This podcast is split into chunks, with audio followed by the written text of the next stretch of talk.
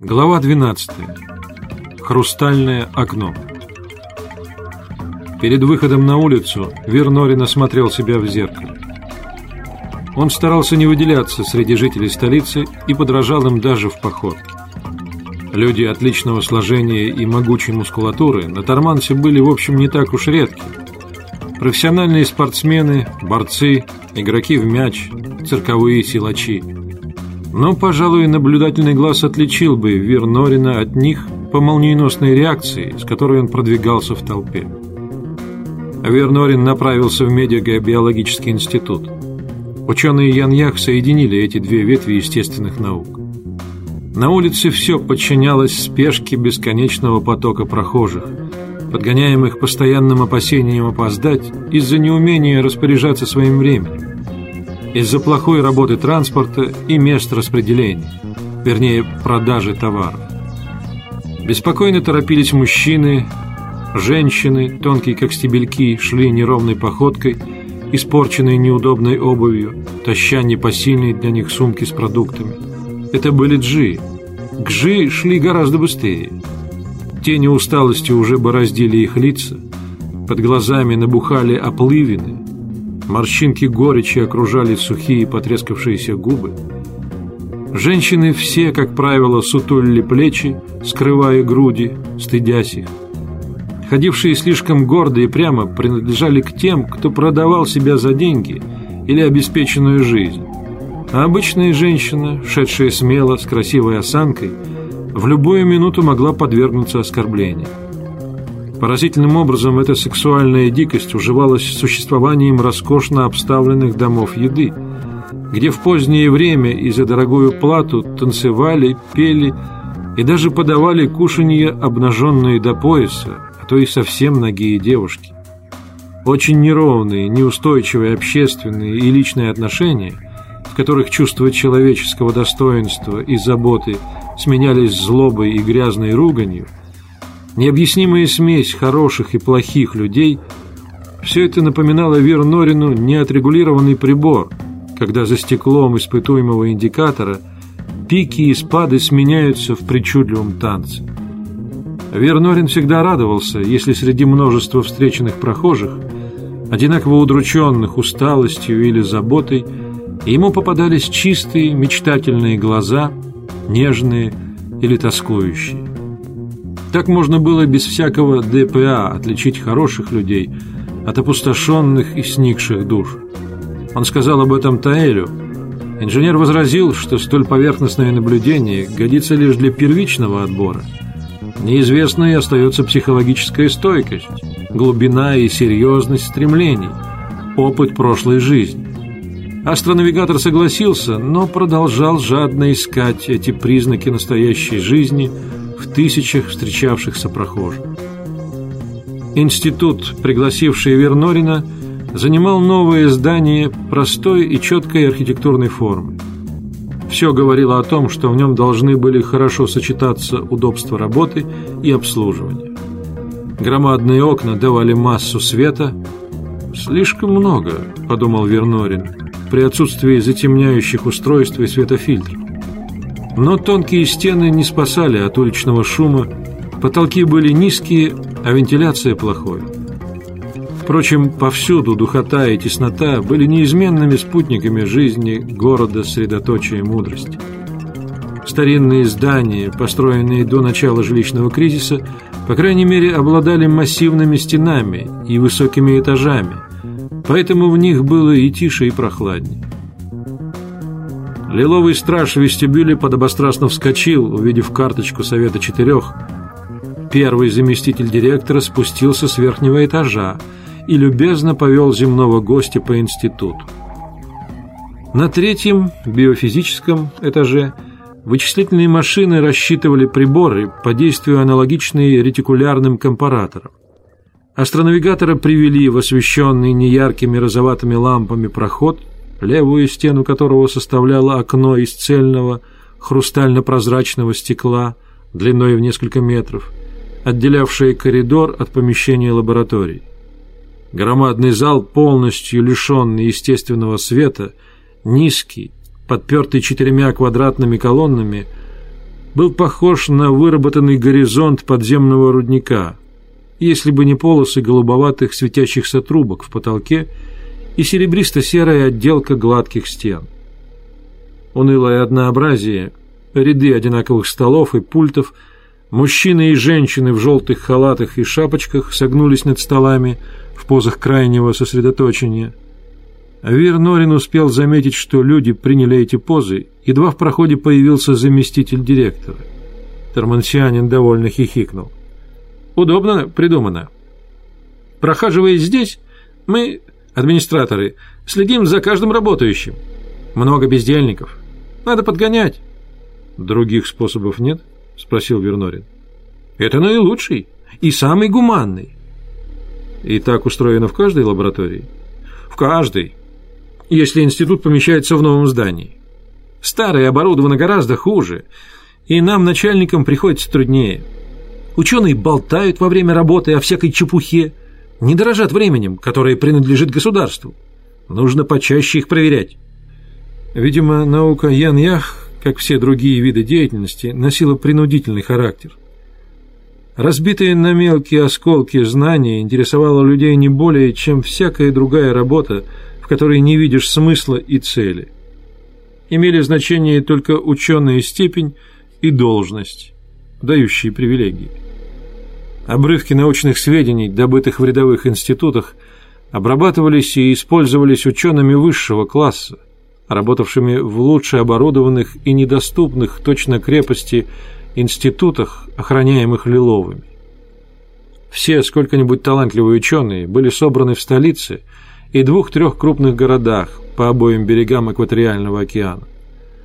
В такое учреждение высшего класса и пришел Норин в поисках подлинных интеллигентов, искателей знания во имя счастья человечества Яньях, таких как инженер Таэль и его друзья –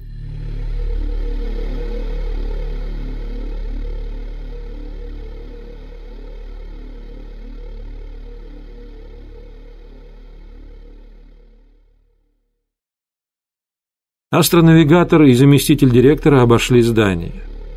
Все лаборатории были построены однотипно, различаясь лишь аппаратурой и числом работавших.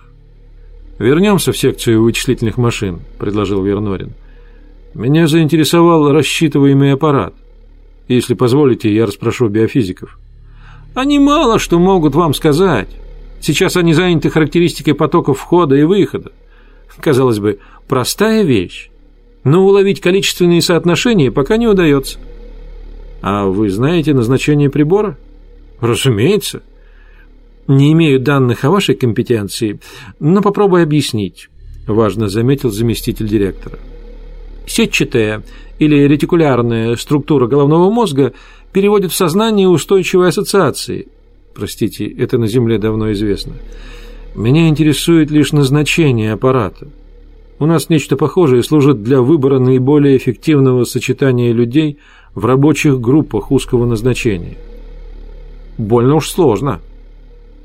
Нам нужен прибор для распознания и последующего вылущивания возвратных ассоциаций, неизбежно повторяющихся у всех без исключения людей. У многих они настолько сильны, что создают устойчивое сопротивление внедрению мудрости и воспитанию любви к великому.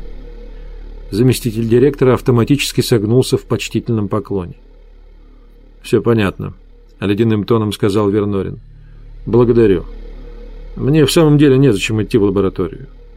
«Э, «Наши ученые хотят увидеться с вами», — поспешно сказал заместитель директора. «Но сейчас они рассеяны по рабочим местам. Придется подождать, пока все соберутся. Может быть, вы придете к нам в мастерскую?» Так называются вечерние наши собрания, где мы развлекаемся, проводим дискуссии или устраиваем просмотры каких-нибудь зрелищ. Что ж, улыбнулся астронавигатор, видимо, это я и буду развлечением, и зрелищем, и дискуссией. Что вы, что вы, смутился заместитель директора. Наши люди хотят побеседовать с земным коллегой, расспросить вас и ответить на ваши вопросы. Хорошо, согласился Вернорин и не стал задерживать его расспросами, понимая, что администратору необходимо провести соответствующую подготовку. «Я приду вечером». Он направился на главный почтамт. Там, как с гордостью рассказывали жители столицы, действовали современные машины. Они выдавали письма по шестизначным символам, мгновенно сортируя прибывшую корреспонденцию для тех, кто не хотел воспользоваться видеосвязью, опасаясь разглашения их личных тайн. Люди не знали, что при малейшем подозрении письма перебрасывались в соседнюю машину, просвечивавшую и заснимавшую содержание на пленку. При вызове получатель автоматически фотографировался на ту же пленку. Другие машины давали всевозможные справки, вплоть до определения способностей и советы в выборе нужного в столице вида работы. Старинное, хорошо построенное здание почтамта состояло из гигантского зала, окруженного пультами автоматических машин. Слегка светящиеся иероглифы над каждым пультом подробно объясняли, какие манипуляции следовало проделать, чтобы получить корреспонденцию, совет или справку. Очевидно, в тормансианских школах не обучали обращению с машинами общественного пользования. По залу прохаживались одетые в коричневую форму инструкторы, готовые прийти на помощь посетителям почтамта. Они разгуливали с надменно недоступным видом, подражая двум лиловым, разместившимся в разных концах зала. Вернорин не заметил, чтобы посетители обращались к этим высокомерным и недобрым советчикам – Чеди была права, говоря, что они производят на нее отталкивающее впечатление. От них веет злобой и душевной пустотой. Это не люди из древних русских сказок, внешне в человеческом образе, но с душой полностью разрушенной специальной подготовкой. Они сделают все, что прикажут, не думая и не ощущая ничего. Вернорин подошел к машине для определения способностей – стараясь проникнуться чувствами тормансианина, приехавшего в столицу издалека. Чем дальше от центра, тем хуже обстояло дело с образованием и уровнем быта, чтобы найти здесь обновление своей жизни. Он проделал перечисленные в таблице манипуляции. В окошечке наверху вспыхнул оранжевый свет, и бесстрастный голос рявкнул на весь зал. «Умственные способности низкие, психическое развитие ниже среднестоличного, туп и глуп» но мышечная реакция превосходная. Советую искать работу водителя местного транспорта». Вернорин с недоумением посмотрел на автомат. Индикаторы высокого пульта погасли, исчез и свет в верхнем окошечке. Позади засмеялись. Астронавигатор оглянулся. Несколько человек подходили к автомату. Увидев замешательство Вернорина, они поняли его по-своему. «Чего стал, будто потерянный?» Водительская работа для тебя, что ли, не хороша? О, какая здоровенная дубина!» «Проходи, не задерживай!» — закричали они, слегка подталкивая астронавигатора. Вирнорин хотел было сказать им, что подобная характеристика не соответствует его представлению о себе, но понял, что объясняться бесполезно, и отошел в почти безлюдную часть зала, где продавались книги и газеты. Впрочем, он быстро понял кажущуюся нелепость выводов автомата. Машина запрограммирована соответственно нормам Торманса. Она не в состоянии понять показатели, ушедшие за пределы высшего уровня, и неизбежно посчитала их за пределами низшего уровня. То же самое случилось бы и с тормансианином выдающихся способностей. Закономерность капиталистического общества, ведущая к стреле Аримана – в здешней литературе пишут гораздо больше о плохом, чем о хорошем. Слово о злом и темном несет больше информации, чем о хорошем и светлом, потому что повседневный опыт количественно набирает больше плохого. По той же причине легче верят плохому и злому. Зло убедительнее, зримее, больше действует на воображение.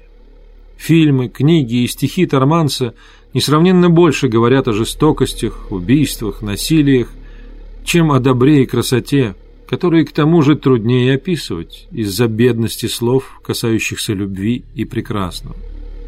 Столкновение и насилие стали основой, содержанием всякого произведения здешнего искусства. Без этого жители Торманса не проявляют интереса к книге, фильму или картине. Правда, есть одно непременное условие. Все ужасное, кровь и страдания должно или относиться к прошлому, или изображать столкновение с вторгнувшимися из космоса врагами. Настоящее было принято изображать спокойным и невероятно счастливым царством под мудрой властью владык. Только так, и не иначе. Для тормансианина искусство, относящееся к сегодняшнему дню, лишено всякого интереса. Глухая скука от этого искусства расползается по всей планете, как-то метко сказала Чеди. Причина всех этих явлений одна. Плохого в этом мире всегда было больше, чем хорошего.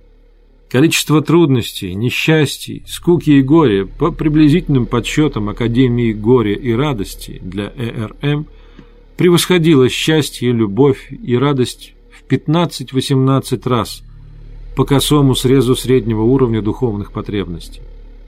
Вероятно, на Тормансе сейчас то же самое. Опыт поколений, накапливающийся в подсознании, становится преимущественно негативным. В этом и заключается сила зла, мощь сатаны, как говорили в древности религиозные люди. Чем древнее был народ, тем больше в нем накапливалось, подобно энтропии, этого негативного опыта. Тормансиане, потомки и братья землян, прожили лишних два тысячелетия в неустройстве, под ударами стрелы Аримана, и в отрицании добра они куда древнее земного человечества. Огорченно вздохнув, Вир Норин огляделся и встретился взглядом с девушкой — облокотившийся на выступ стены недалеко от книжного киоска. Громадные глаза, по-детски тонкая шея и очень маленькие руки, нервно перебиравшие листки желтой бумаги, очевидно, письма. Норину передалось ее чувство тревожной тоски. Редкие крупные слезы, одна за другой, катились из-под длинных ресниц девушки. Острое, да то ли неиспытанное сострадание резануло астронавигатора. Не решаясь сразу вот так заговорить с незнакомкой, он раздумывал, как бы помочь ее горю. Более смуглая, чем у столичных жителей, кожа выдавала обитательницу хвостового полушария. Короткое и легкое платье открывало стройные крепкие ноги. Странный цвет волос, черный с пепельной подсветкой – выделялся среди обычных черных с красноватым отливом голов тормансиан и гармонировал с серыми глазами девушки. Посетители почтамта сновали вокруг. Мужчины иногда окидывали ее наглыми взглядами. Девушка отворачивалась или опускала голову, притворяясь углубленной в письмо.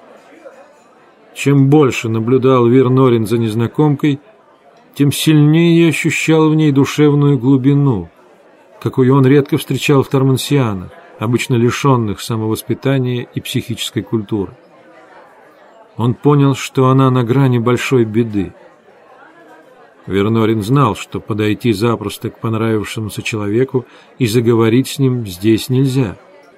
Душевная нежность, столь естественная на земле, вызывала на Тормансе только настороженность и отталкивание.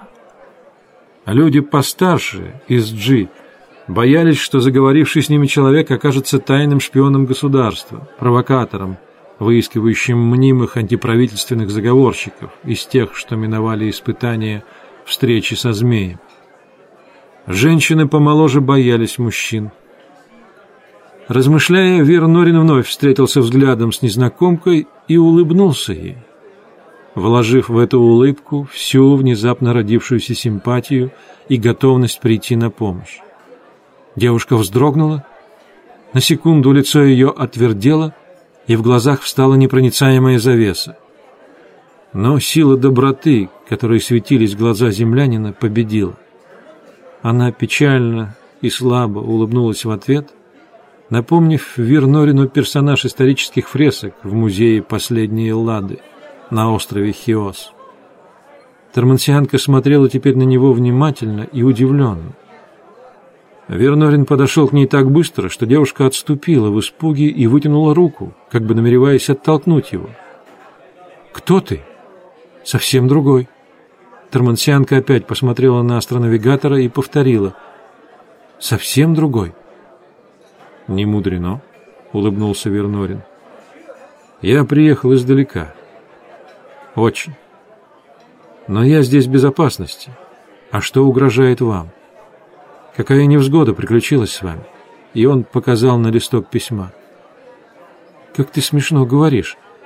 Я ведь не из высоких людей столицы», — улыбнулась девушка и, борясь с подступавшими слезами, добавила. «У меня все рухнуло. Я должна возвращаться назад. А для этого...» Она умолкла и отвернулась, подняв голову к литому чугунному фризу и делая вид, что рассматривает сложную вязь иероглифов и змей. Вир Норин взял маленькую обветренную руку. Термансианка посмотрела на собственную ладонь, как бы удивляясь, почему она очутилась в такой большой руке. Очень скоро Вир Норин знал все. Сю-Ан-Те или Сю-Те приехала из хвостового полушария, из неизвестного астронавигатору города, где по каким-то важным причинам, он не стал расспрашивать, ей нельзя было больше оставаться, приехала в столицу к брату, работавшему на литейном заводе. Брат единственный, кто был у Сю Те на свете, он мечтал устроить ее в столице, выучить пению и танцам. При успехе она могла бы сделаться Джи, это было всегдашней мечтой брата, беззаветно любившего сестру, явление нечастое в семьях Термансиан.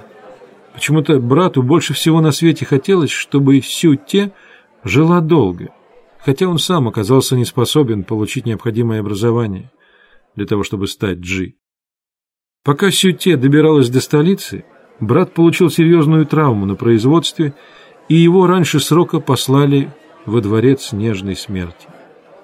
Жалкое имущество и, главное, сбережения, которые он откладывал, ожидая приезда Сюте, растащили соседи.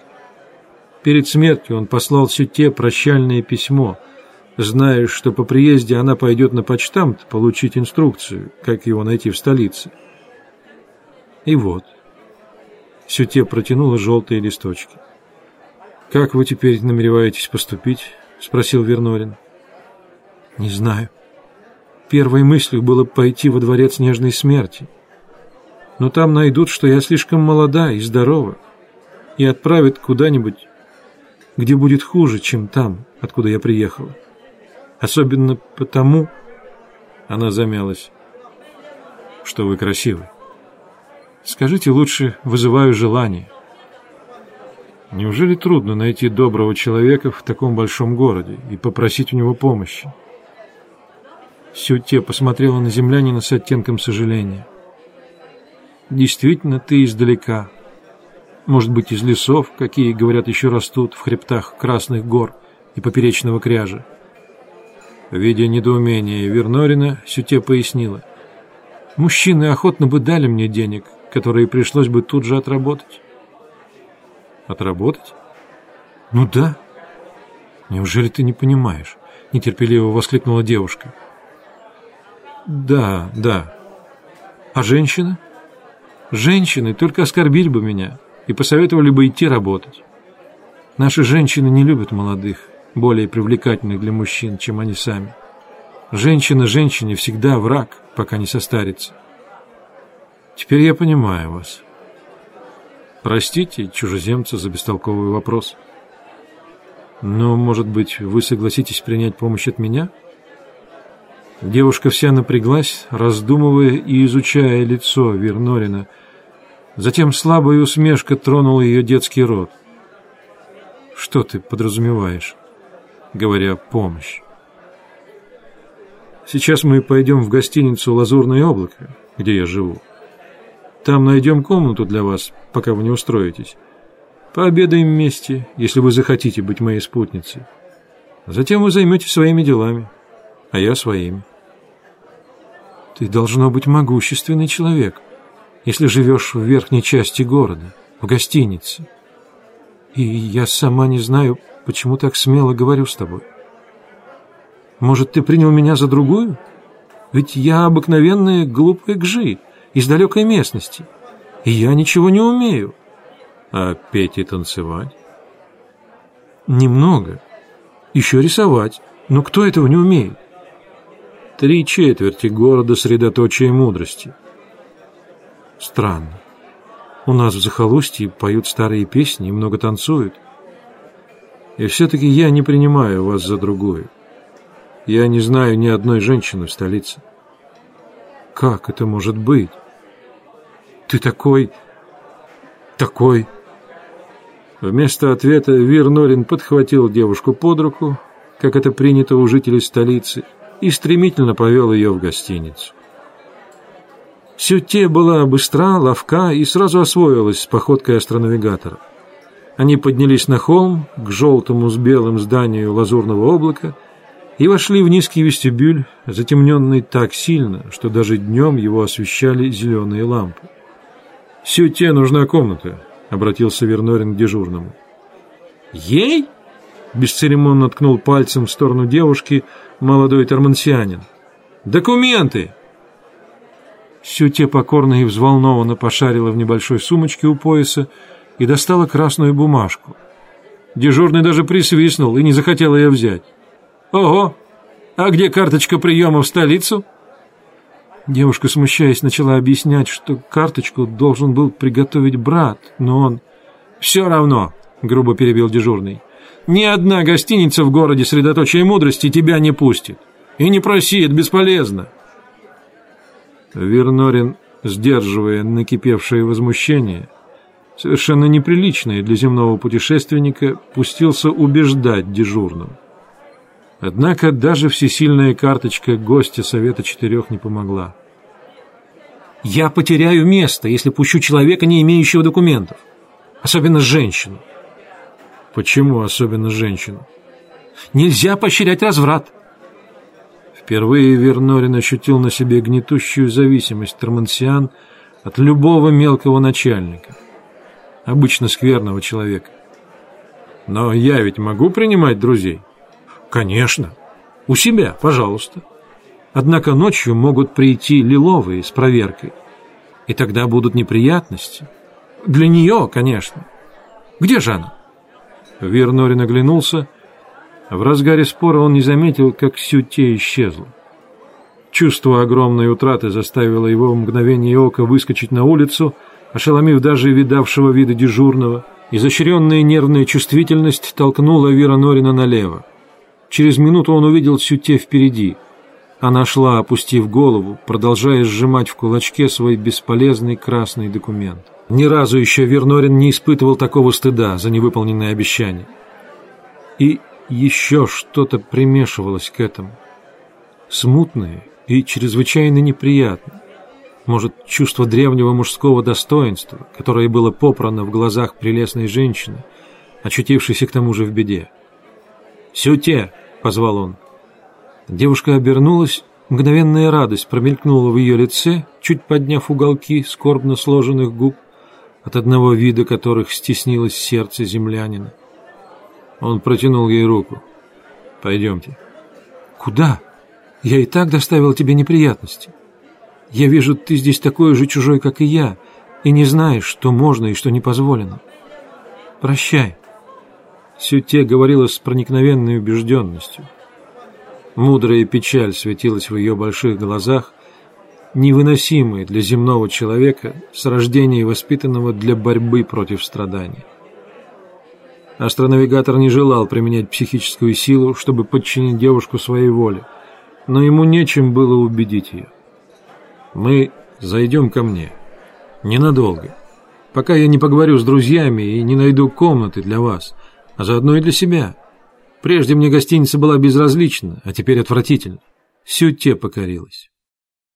Они снова вошли в вестибюль, где дежурный встретил их циничной усмешкой. Вернорину захотелось наказать его. Через несколько секунд дежурный подполз к Сюте, протягивая ей ключ от комнаты Вернорина. На Тормансе все общественные учреждения и комнаты старательно запирались. Слабая попытка бороться с чудовищно распространенным воровством. С умельной физиономией дежурный поцеловал запыленную ногу девушки. Она обомлела и пустилась бежать, Вернорин поймал ее за руку и повел в отведенные ему двухкомнатные апартаменты, считавшиеся роскошью у столичных гостей. Он усадил свою усталую и потрясенную до глубины души гостью в мягкое кресло, заметив, что она нервно облизывает пересохшие губы, дал ей напиться, положив руку на горячий лоб сюте, успокоил ее и лишь после этого вызвала из-под кровати девятиножку. СДФ темно-сливого цвета тихо загудел. Сюте вскочила, переводя взгляд с машины на Вернорина со смешанным выражением опаски и восторга. Вернорин принялся было вызывать Таэля, но нашел лишь дежурного по связи с землянами из единомышленников инженера. Авир попросил дежурного найти ему пристанище среди джи. Окончив разговор, он переключил СДФ на прием — уселся рядом с Сюте и стал расспрашивать ее, пока не почувствовал, что она успокоилась и лишь борется с тяжелой усталостью. Ничего не стоило погрузить в крепкий сон девушку, послушно свернувшуюся клубочком в кресле. Сам Вир терпеливо выжидал, пока заговорит СДФ, тоже отдыхая перед посещением мастерской медико-биологического института. Прошло более двух часов. Раздался едва слышный вызывной сигнал, и на экране появился встревоженный Таэль, всегда опасавшийся несчастий. Вирнорин тут же получил адрес. В кварталах, занятых домами Джи, где жил одинокий профессор Ассоциации архитектуры, к услугам землян нашлось две удобные комнаты. Там обитала в основном техническая интеллигенция, среди которой немалую роль играли единомышленники Таэля – из числа смотревших фильмы «Темного пламени». Сюте проснулась и осматривалась, натягивая на колени измятое платье. «Идите умойтесь», — весело предложил астронавигатор. «И мы пойдем обедать, а потом на квартиру. Комната найдена, только она будет рядом с моей. Это вам не помешает?» Сюте радостно хлопнула в ладоши. «Вовсе нет. Так скоро? Ух, как я долго спала!» Последние две ночи я ехала, стоя в коридоре. У меня кончились деньги. Так вы очень голодны. Идемте же. Они зашли в большой дворец питания, хорошее по меркам Яньях здание с оправленными в железо стеклянными дверями и отделкой из полированного камня. Сюте, смущаясь своего легкого дешевого платья, в эти часы женщины обычно носили брюки, забилась в угол и оттуда с любопытством следила за незнакомой обстановкой и поведением столичных людей. Вернорин тоже любил это делать в свободные минуты. Им подали обед. Украдкой поглядывая на свою спутницу, он удивлялся, как красиво, без жадности и без нарочитой манерности ела эта, без сомнения, очень голодная девушка. Совсем как жительница земли. Вернорин лишь после узнал, что Сюте не получила воспитания, и ее приятные манеры объяснялись врожденной душевной деликатностью.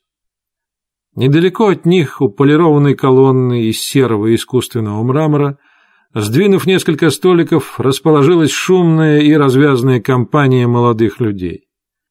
Вернорин и Сюте могли свободно обмениваться впечатлениями, не привлекая ничего внимания, между столами танцующей походкой прохаживалась девушка в красно-коричневом платье, на редкость хорошо сложенная для тормансианки. Она ходила прямо и гордо, умное ее лицо с задумчивым и грустным выражением было вызывающе накрашено. Среди посетителей и подавальщиц она производила впечатление редкости, но легкий налет вульгарности прикрывал ее изящную манеру держаться. Ноги девушки в золотых туфлях с высокими каблуками ступали легко и вкрадчиво. «Смотрите, какие красивые ноги!» — воскликнула Сюте. Астронавигатор покосился на маленькие ступни своей спутницы, обутые в сандалии подошвы с двумя ремешками, сходившимися между большими и вторыми пальцами. Ровные, как у детей, ноги Сюте казались босыми и беззащитными. Она спрятала их под стол и повторила. «Смотрите, как она печальна. Это участь всех красивых девушек.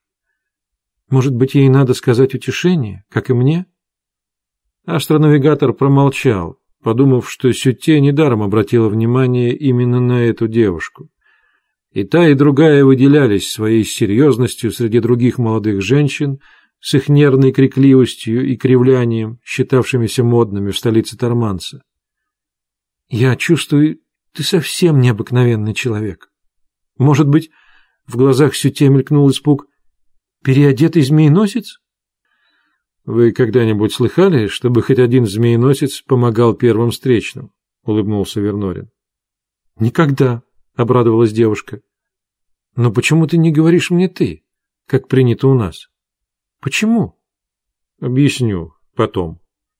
Конец обеда прошел в молчании, притихшая Сюте пошла за Вернорином в поисках дома с обещанным жильем.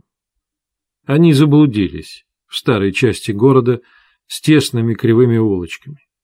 Вернорин остановил прохожего Гжи. «Поднимайся направо», — сказал тот. «Увидишь кварталы серых домов, вроде бы из кирпича. Как залают собаки, можно считать, что пришел».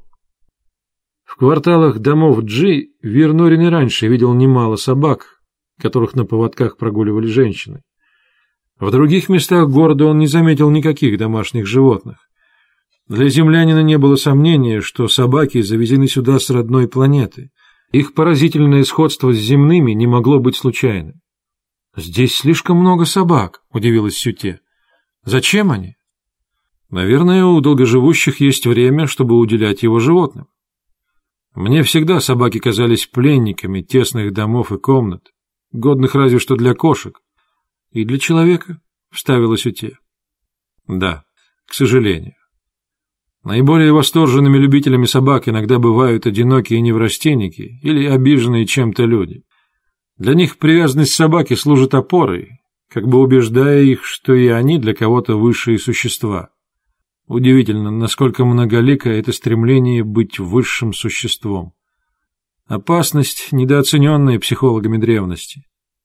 Нашими психологами в древности? Ты знаешь историю? Немного. Как бы мне хотелось знать ее побольше. История была для меня самым интересным предметом в школе. Хозяин квартиры оказался дома. Высокий, старый Джи низко поклонился астронавигатору, осторожно пожал руку Сюте. В темной узкой передней Вернорин обратил внимание на массивную входную дверь с несколькими сложными замками. — А это не против варья, — пояснил хозяин. Они, если захотят, все равно вломятся. Неужели? Конечно. Я думаю, немногие отдают себе отчет, насколько мы, Джи, беспомощны перед хулиганами и ворами. Обороняться нам нельзя, даже если бы мы имели оружие. Приходится отвечать за причиненные увечья, если бы на тебя даже нападали с ножом. Меня удивляет, как еще мало Гджи используют предоставленные им государством возможности врываться в квартиры, избивать, оскорблять. А зачем же государству поощрять безобразие? Очень просто. Это дает разрядку недовольным жизнью и видимость свободы. Воры не так страшны, они ограничатся кое-какими вещами. Куда опасней глаз владыки. Они подбирают ключи, шарят по квартирам в надежде найти запрещенные книги, песни, личные дневники, письма. И это все запрещено?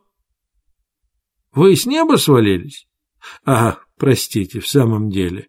Хозяин смешался. Вернорин попросил отвезти их в комнаты. Квадратные, Задрапированные коврами и занавесями, они показались Сюте очень уютными.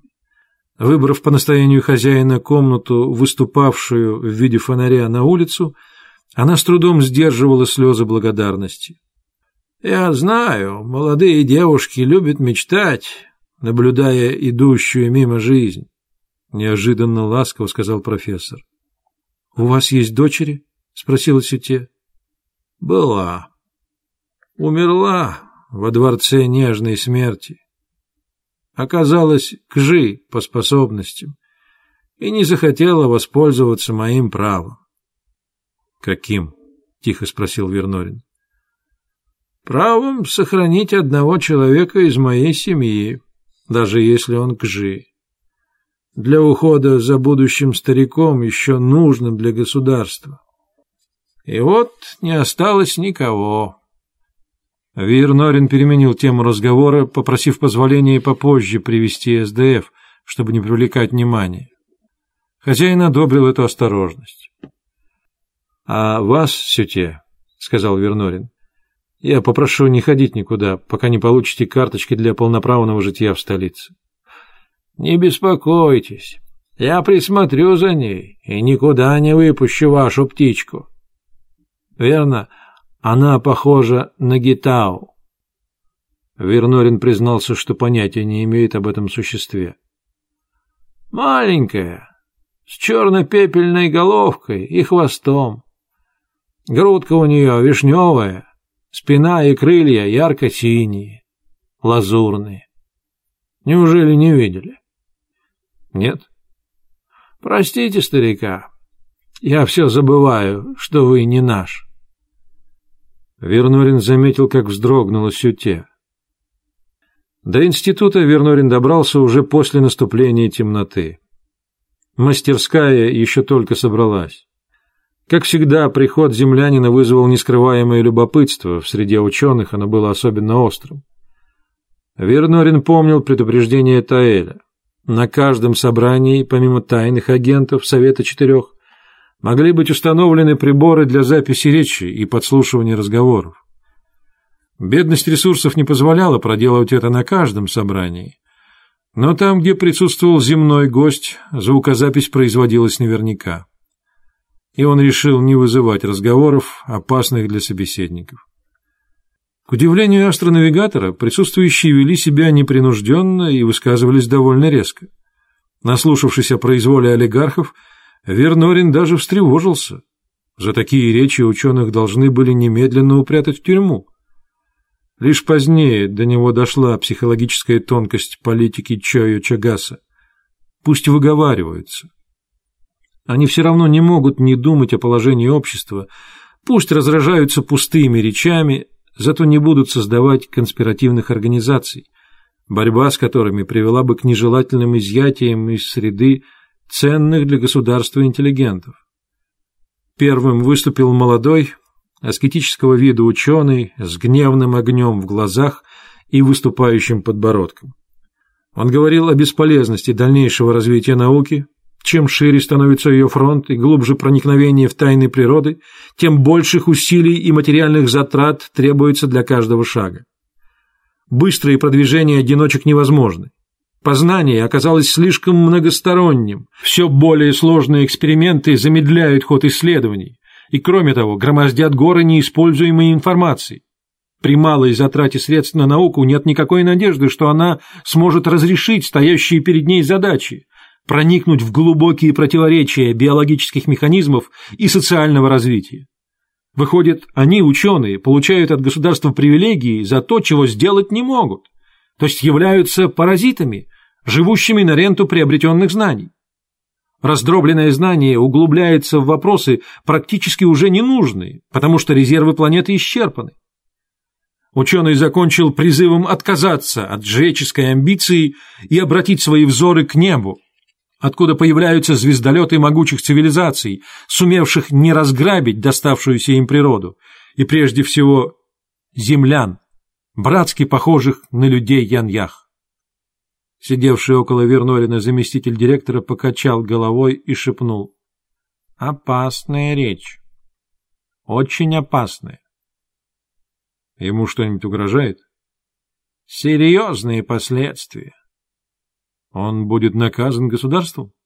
«Не думаю. Но коллеги не простят ему такого саморазоблачения».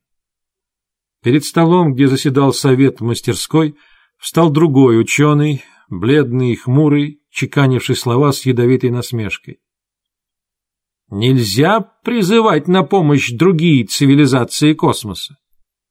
Они явятся завоевателями, и мы сделаемся их рабами. Это предвидел великий Инакау в век мудрого отказа, то есть в момент первого контакта с инопланетными культурами. Пусть простит земной гость, но таков взгляд реалиста, а не романтического мечтателя. «Я не удивляюсь», — подал реплику Вернорин. «На Земле еще в эру разобщенного мира знаменитый китайский ученый Янг требовал, чтобы мы не отвечали на вызовы, если они придут с других планет. В то же самое время немецкий астроном Хернер заявил, что в установлении связи с другими мирами он видит последнюю возможность избежать всепланетного самоубийства. Он подразумевал войну с использованием страшнейшего оружия, изобретенного к тому времени наукой. Заместитель директора института, взяв слово, перечислил благодеяния, внесенные в биологическую медицину учеными института, лекарства, особенно галлюциногенные наркотики и методы перестройки психики. Вот реальное опровержение инсинуаций первого оратора, будто наука нерезультативна в социальных делах. Она имеет прямое отношение к благам для человечества. «Простите, чужеземца», — вмешался Вернорин. «Каким образом?» Э, «Информация, как бы обширна она ни была, сама по себе не порождает мудрости и не помогает человеку одолеть свои затруднения. Безмерная людская глупость не дает возможности понять истинную природу несчастья. С помощью наших аппаратов и химикалий мы вбиваем в тупые головы основные решения социальных проблем. По заданию великого и мудрого Чойо Чагаса мы создали гипнотического змея, раскрывающего замыслы врагов государства. Наш институт изготовил машины для насыщения воздуха могущественными успокоителями и галлюциногенами, ничтожное количество которых способно изменить ход мыслей самого отчаявшегося человека и примирить его с невзгодами и даже смертью. Да, но наука не сумела даже выяснить смысл существования человека. Вдруг перебил заместителя директора новый оратор – человек с редкой и узкой бородкой, похожий на древних монголов.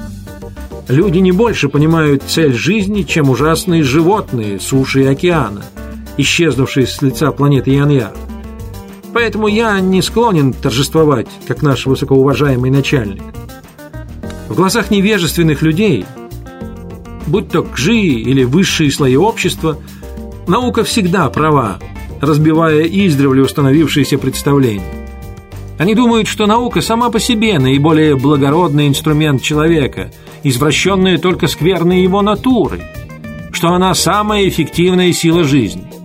Короче говоря, в их представлении мы должны всегда идти только научным путем, магическим, превращающим ученого в волшебника и оракула. Какая ирония! Нужно ли говорить, какой горький урок получили благодаря этому предрассудку народ – и вся в целом планета Ян-Ях. Разрыв между народом Ян-Ях и наукой был настолько велик, что породил полную некомпетентность большинства людей, относящихся к ученым с суеверным опасением. А мы платим им отсутствием малейшей заботы о судьбе народа.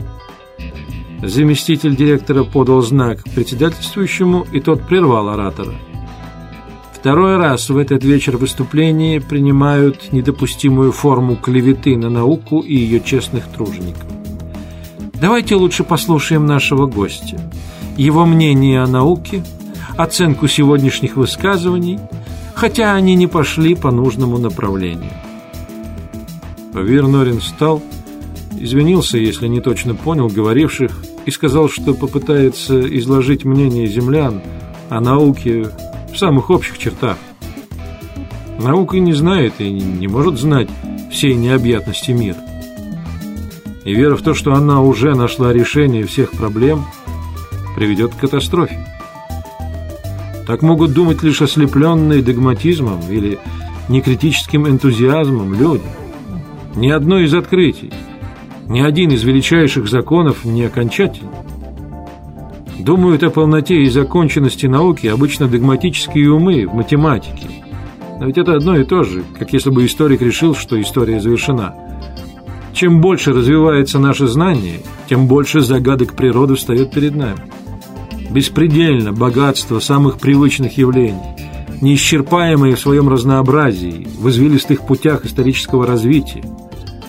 Мы на Земле представляем науку как необъятную работу, устремляющуюся вдаль на миллиарды парсеков и в будущие поколения на тысячи веков. Так сложна и загадочна Вселенная, что с прошедшими тысячелетиями развития науки мы утратили заносчивость древних ученых и приучились к скромности. Одно из основных положений, которому мы учим наших детей, гласит «Мы знаем лишь ничтожную часть из того, что нам следует знать». Легкий шум удивления прошел по комнате, но ученые умели слушать, и Вирнорин продолжал.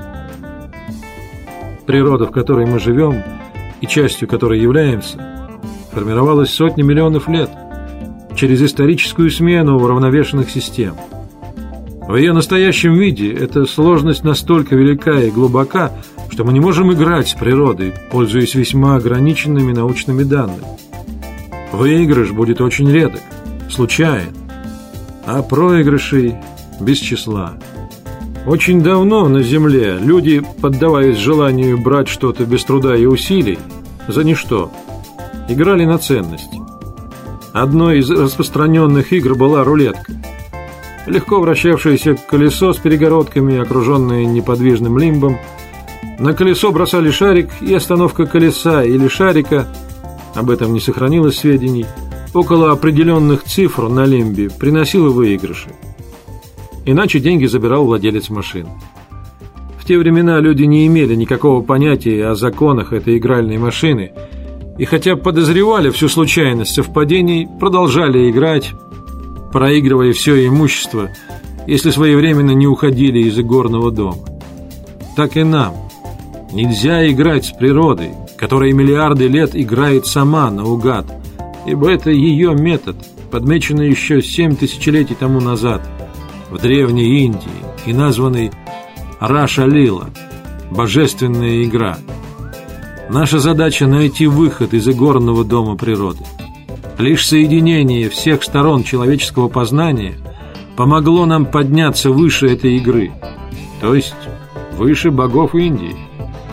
Мы могли и не успеть, ибо в сгущавшемся инферно нашей планеты стрела Аримана могла бы причинить непоправимый ущерб.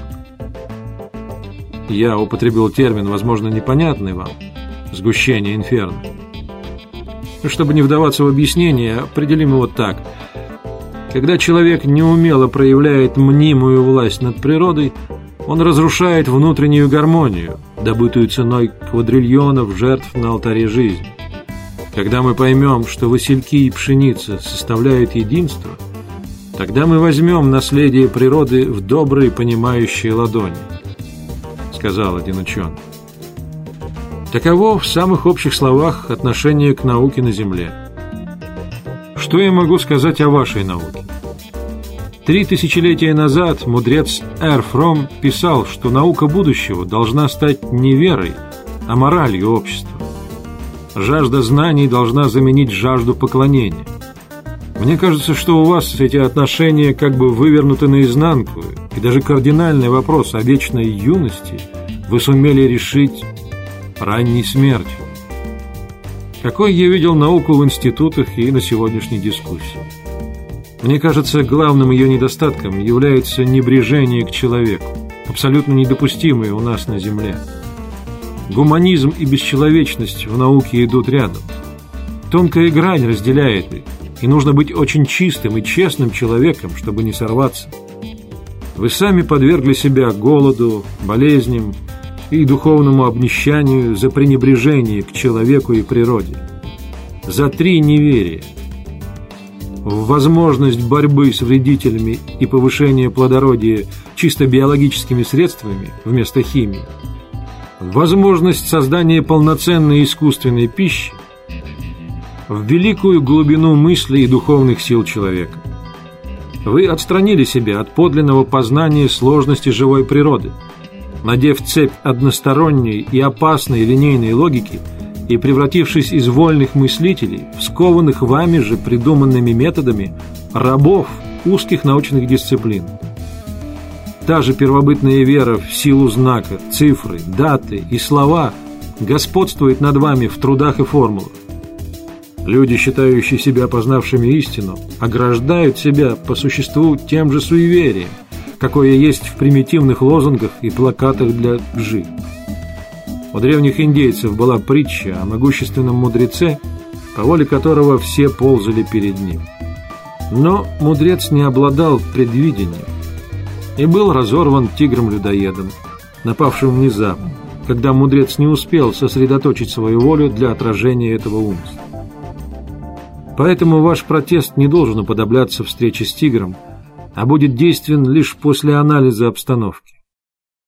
Он вышел на улицу, со всегдашним удовольствием покинув плохо вентилируемое здание.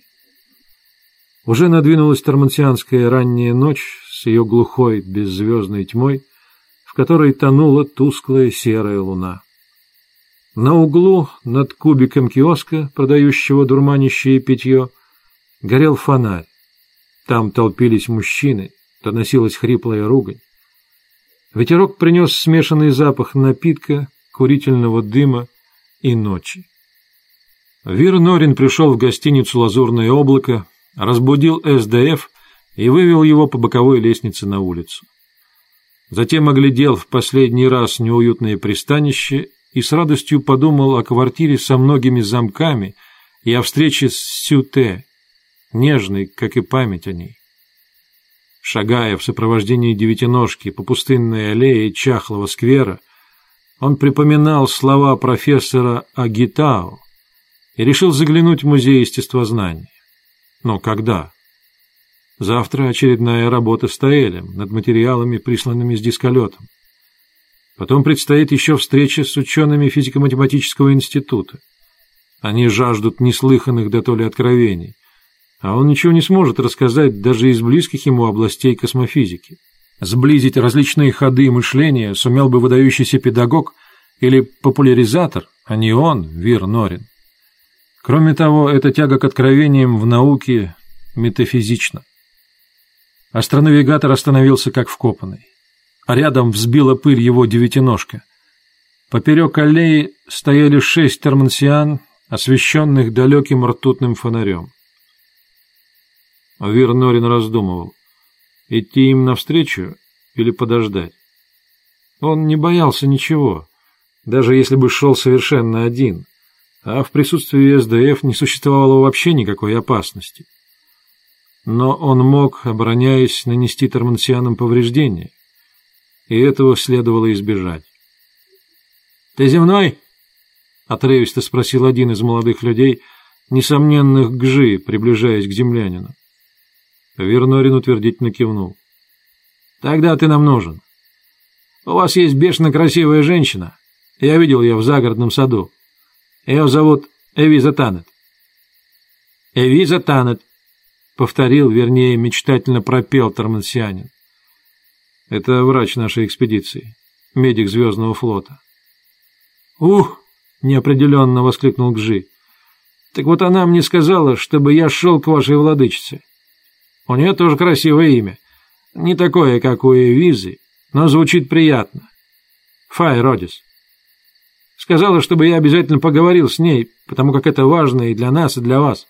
Почему, не знаю. Но я обещал. А получилось, что я, всем известный Гзер Бумьям, перед которым трепещет Гжи и Джи, не могу исполнить обещаний.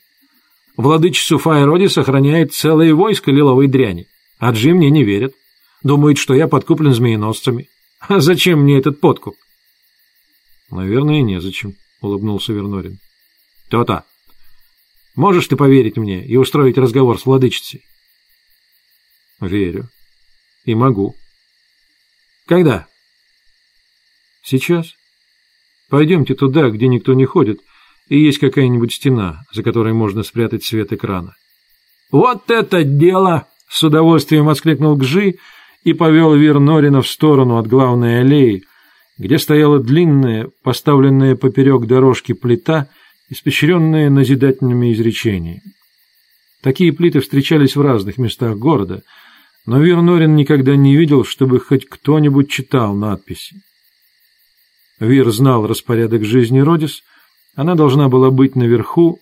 Действительно, на вызов его СДФ Родис откликнулась почти немедленно. Она появилась на импровизированном экране каменной плиты не в той черной тормансианской одежде, какую обычно носила в хранилище истории, а в коротком белом платье с голубой отделкой. «Ух!» — вырвалось у тормансианина восклицание не то изумления, не то восторга. Астронавигатор рассказал о Гжи, ищущем встречи по просьбе Эвизы Танет.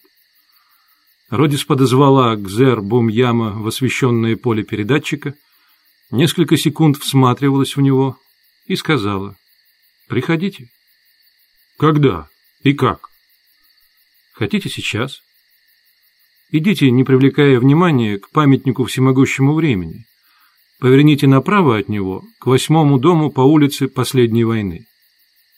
Первый раз приходите один. Сколько времени вам потребуется?» Я буду ждать вас и проведу к себе». Родис выключила связь, и Вернорин немедленно погасил свой СДФ. «Вот это здорово!» — обрадованно воскликнул Гжи. «Как все получается просто у настоящих людей!» «Ладно, передавай мой поклоны, Визитанет. Жаль, что я ее больше не увижу». «Почему же?» Когда придете к Родис, попросите ее соединить вас со звездолетом и вызвать визу Танет. Да ну! А о чем я буду с ней говорить? Вдруг испугался Гжи. Ну, хоть поглядите на нее. И то. Ух, спасибо, друг. Мне пора. Тармансианин протянул руку и крепко сжал ладонь Вирнорина. Тот улыбнулся. Получить благодарность от жителя столицы Ян-Ях было нелегко. Теперь, даже если бы астронавигатор вторично запутался в переулках старого района столицы, его привел бы к месту острый слух землянина. Собачий лай слышался издалека, так как псы были плохо воспитаны, подобно своим хозяевам. Сютте выбежала в переднюю на лязг открываемых замков. С возгласом «Спасибо, спасибо!» она бросилась к Вир Норину и вдруг замерла, побежденная застенчивостью. Оказывается, ей уже достали кусочек голубой пластмассы с нужными знаками и штампами — дающий право на проживание в столице. Вернорин обрадовался, услышав своеобразный голос девушки, более низкий, чем горловые фальцетные голоса Тормансиан, но более высокий и звонкий, чем грудные меццо-сопрано женщин-звездолета. Сю те с материнской заботой женщины Яньях, обязанных прежде всего кормить мужчину, приготовила ужин из запасов хозяина – и огорчилась, узнав, что Вирнорин по вечерам ничего не ест, а только пьет. И то какой-то особый напиток. Если бы звездолетчик знал, с каким трудом было связано приготовление пищи у тормансиан на их примитивных нагревательных приборах, он постарался бы что-нибудь съесть. Но, ничего не зная о горячих плитах и вечно пачкающихся кастрюлях, он спокойно отверг еду. Девушка попросила позволения прийти к нему, когда он отдохнет. У нее есть очень важный вопрос. Важный вопрос был задан, едва она появилась на пороге, и Вир Норин не смог уклониться или хитрить под открытым взглядом, всей душой требовавшим правды. «Да, Сюте, я не житель Яньях, а совсем с другой, безмерно далекой планеты – Земля». Да, я с того самого звездолета, о котором вы слышали. Но мы, как видите, не банда космических разбойников и шпионов. Мы одной крови. Наши общие предки больше двух тысяч лет назад жили на одной планете – Земля. Вы все оттуда, а вовсе не с белых звезд. Так я и знала. С гордым торжеством воскликнула Сюте. Ты совсем особенный. И я сразу поняла это. Оттого легко и радостно с тобой, как никогда еще не было в моей жизни. Девушка опустилась на колени, схватила руку астронавигатора, прижала к щеке и замерла, закрыв глаза. Вирнорин с нежной осторожностью отнял руку, поднял маленькую термансианку и усадил в кресло около себя.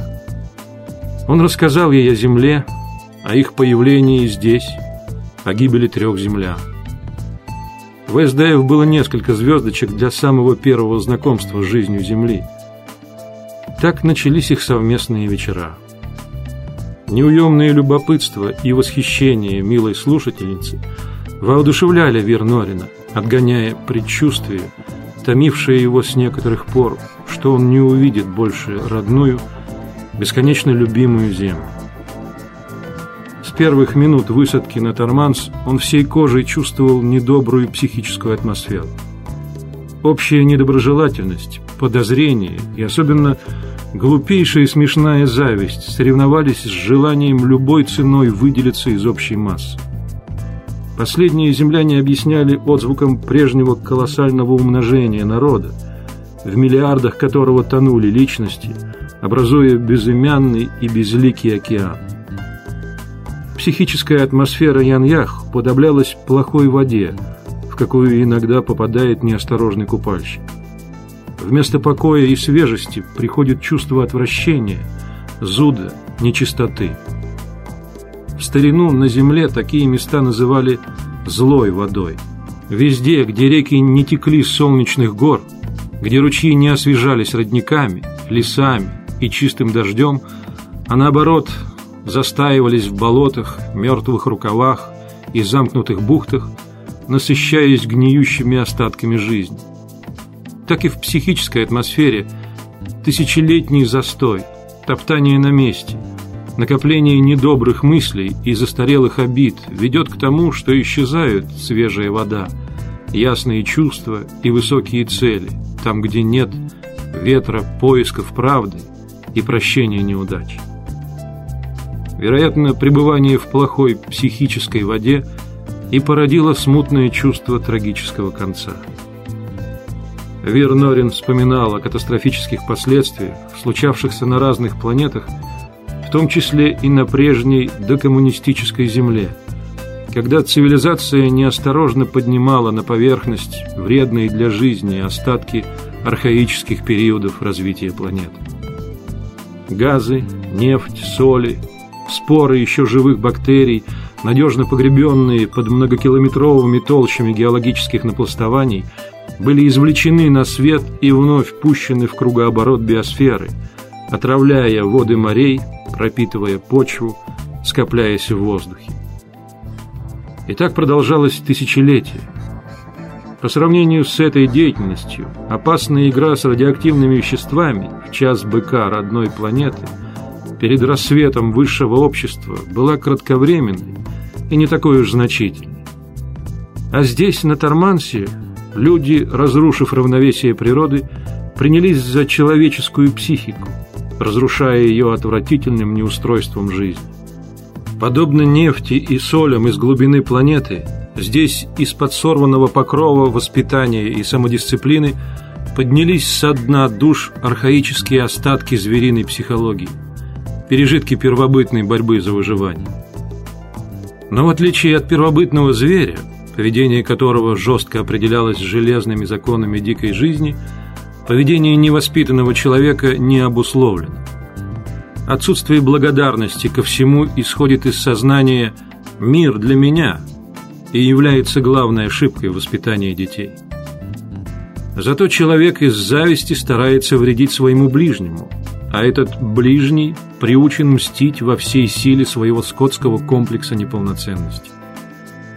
Так во всей жизни Торманца нагнеталось всеобщее и постоянное озлобление, ощущение которого больно хлестало по чувствам землян, выросших в доброй психической атмосфере Земли. Тем поразительнее для Вернорина казалось все те, вся светившаяся заботой, добром и любовью, невесть как возникшими в мире Ян-Ях. Девушка уверяла, что она не одна, что таковы тысячи женщин планеты. Это пугало астронавигатора, потому что страдание таких людей на жизненном пути было сильнее всех других. Через глаза Сюте Вернорин видел глубину души, поборовшей тьму в себе и отчаянно оборонявшейся от окружавшего мрака. Нелегко прорастали в землянине бдительная нежность и ранящая жалость, некогда так характерные для его предков и утраченные за ненадобностью в светлую эпоху коммунистических эр. На третий день за завтраком Вернорин заметил, что Сюте чем-то необычайно взволнован. Читая в ее открытой душе, он понял ее страстное желание увидеть нечто, о чем она мечтала давно – но не смеет его просить об этом. Вернорин пришел ей на помощь и заговорил как бы вскользь о том, что у него сегодня свободное утро, и он с большим удовольствием прогулялся бы вместе с ней, куда она захочет. И Сюте призналась, что она хотела бы съездить в Пнек-Киру. Это недалеко от города. Брат писал ей, что там место величайшей битвы древности, в которой погиб какой-то их предок. На Тармансе люди не знали своей родословной. И обещал непременно повести ее туда. Ей хочется побывать там в память о брате. Но ведь для одинокой девушки, плохо знающей столицу, это небезопасно.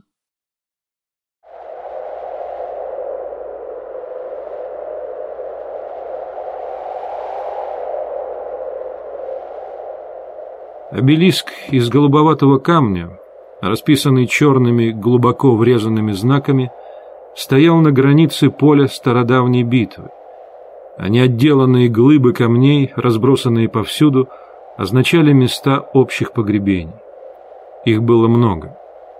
Обширное поле, простиравшееся почти до горизонта, некогда было изрыто траншеями и валами. Время уничтожило их, Медленно растущие деревья Торманса сменились не один раз на удобренной трупами почве. И теперь в тонкой сетке теней на сухой пыльной земле торчали только камни. Не осталось ничего, напоминавшего о ярости гигантской битвы, море страдания раненых, ужасе побежденных, сброшенных в топкое озеро. Безотрадная местность, полумертвые деревья — потрескавшаяся земля. Жаркий ветер шуршал в ветвях, какие-то зеленые насекомые вяло ползали у корней. Сюте выбрала большой пирамидально заостренный камень с изломами, отсвечивавшими буро-красным цветом засохшей крови, и опустилась перед ним на колени. Приложив пальцы к вискам и склонив голову, она шептала молитвы. Вернорин ждал, пока она исполнит обряд. Когда девушка встала, он спросил, кто бился здесь и кто кого победил. Предание говорит о сражении между владыками головного и хвостового полушарий. Погибли сотни тысяч людей. Победил владыка головного, и на всей планете установилась единая власть. Эту битву называют победой мудрости над темными хвостовыми народами. Ваши предки участвовали в сражении на стороне побежденных? Да. А если бы победили они, они головные, изменилась бы жизнь? Не знаю. Зачем ей меняться? Столица была бы в Киннанте, наверное. Дома бы строили по-другому, как принято у нас, башнями. Может быть, мои предки стали бы змееносцами. И вы хотели бы принадлежать к этой верхушке? Ой, нет. Вечно бояться, оглядываться, презирать все и быть всеми ненавидимой? Может быть, я просто невежественная и глупая, но мне не хотелось бы так жить. Лучше никак. Это «лучше никак» пронизывало все сознание молодых тормансиан, принадлежавших классу Гжи, и обусловливало неискоренимый фатализм. Зачем казалось им непобедимым аргументом? Вернорин еще раз обвел взглядом выжженное плато. Могучее воображение заполнило его грохотом боевых машин, воплями и стонами сотен тысяч людей, штабелями трупов на изрытой каменистой почве. Вечные вопросы. Зачем? За что? На этом фоне становились особенно беспощадными. И обманутые люди, веря, что сражаются за будущее – за свою страну, за своих близких, умирали, создавая условия для еще большего возвышения олигархов, еще более высокой пирамиды привилегий и бездны угнетения. Бесполезные муки, бесполезные смерти. Со вздохом Вернорин обратился к спутнице. «Пойдемте, Сюте». Землянин и Тормансианка спустились с холмов. Вернорин предложил срезать напрямик изгиб старой дороги, держа направление на круглый холм с заброшенным зданием, серым и приземистым, смутно маячившим вдали. Они быстро дошли до холма. Астронавигатор заметил, что Сюте устала, и решил сделать привал в тени развалин. Сюте улеглась на землю, подперев голову руками. Вернорин увидел, что она пристально разглядывает стену и хмурит лоб в усилии припомнить забытое. Сюте вскочила и обошла вокруг развалин. Затем долго рассматривала надписи и барельефы с изображением огромной руки, протянутой жестом участливой помощи. Чуть успокоившись, она снова села рядом с Вернорином, охватив колени руками, в позе, живо напомнившей ему Чеди. И долго в молчании смотрела вдаль, на миражи голубых озер, которые скрывали пыльный дым над городом средоточия мудрости.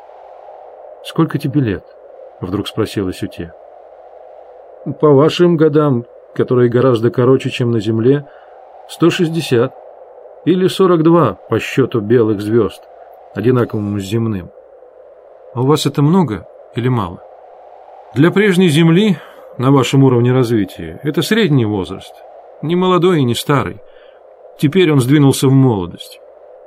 Мне 22-23 года, а Родис 25. У нас долгое детство. Не инфантильность, а именно растянутое детство, в смысле восприятия мира.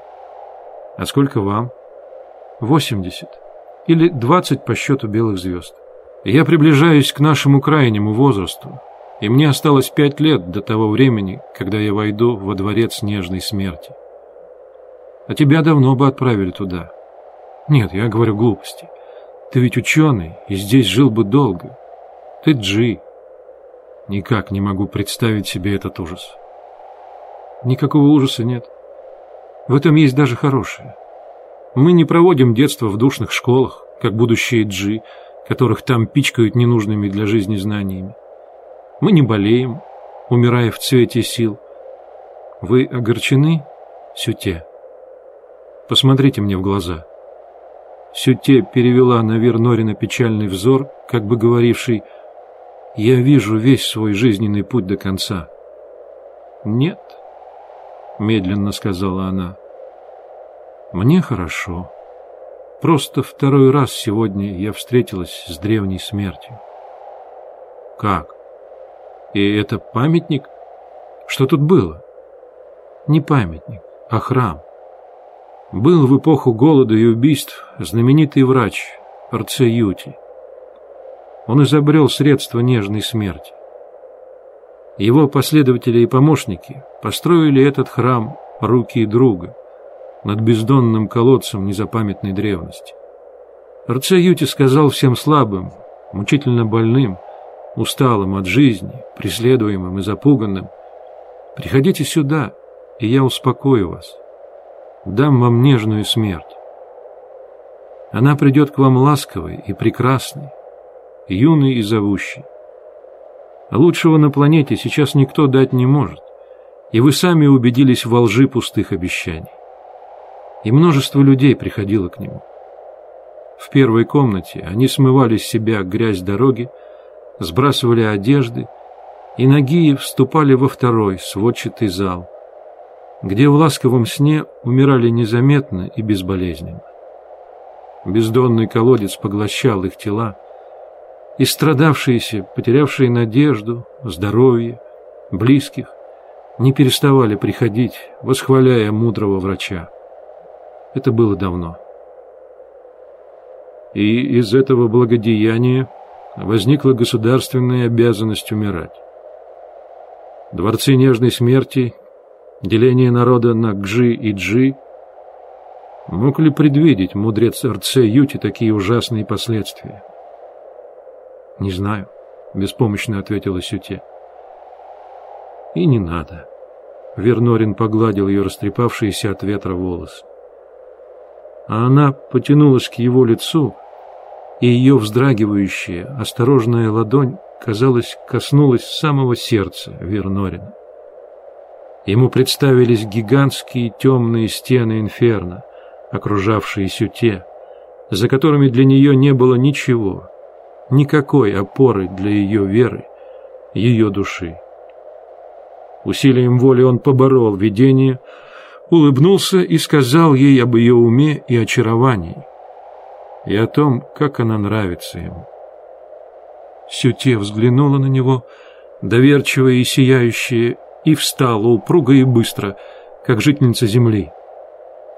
Они пошли к сумрачному городу, Извиняющий голос тормансианки разнесся по пустынной равнине. «Свой последний год живу на свете, в городах других не побывав, никого хорошего не встретив».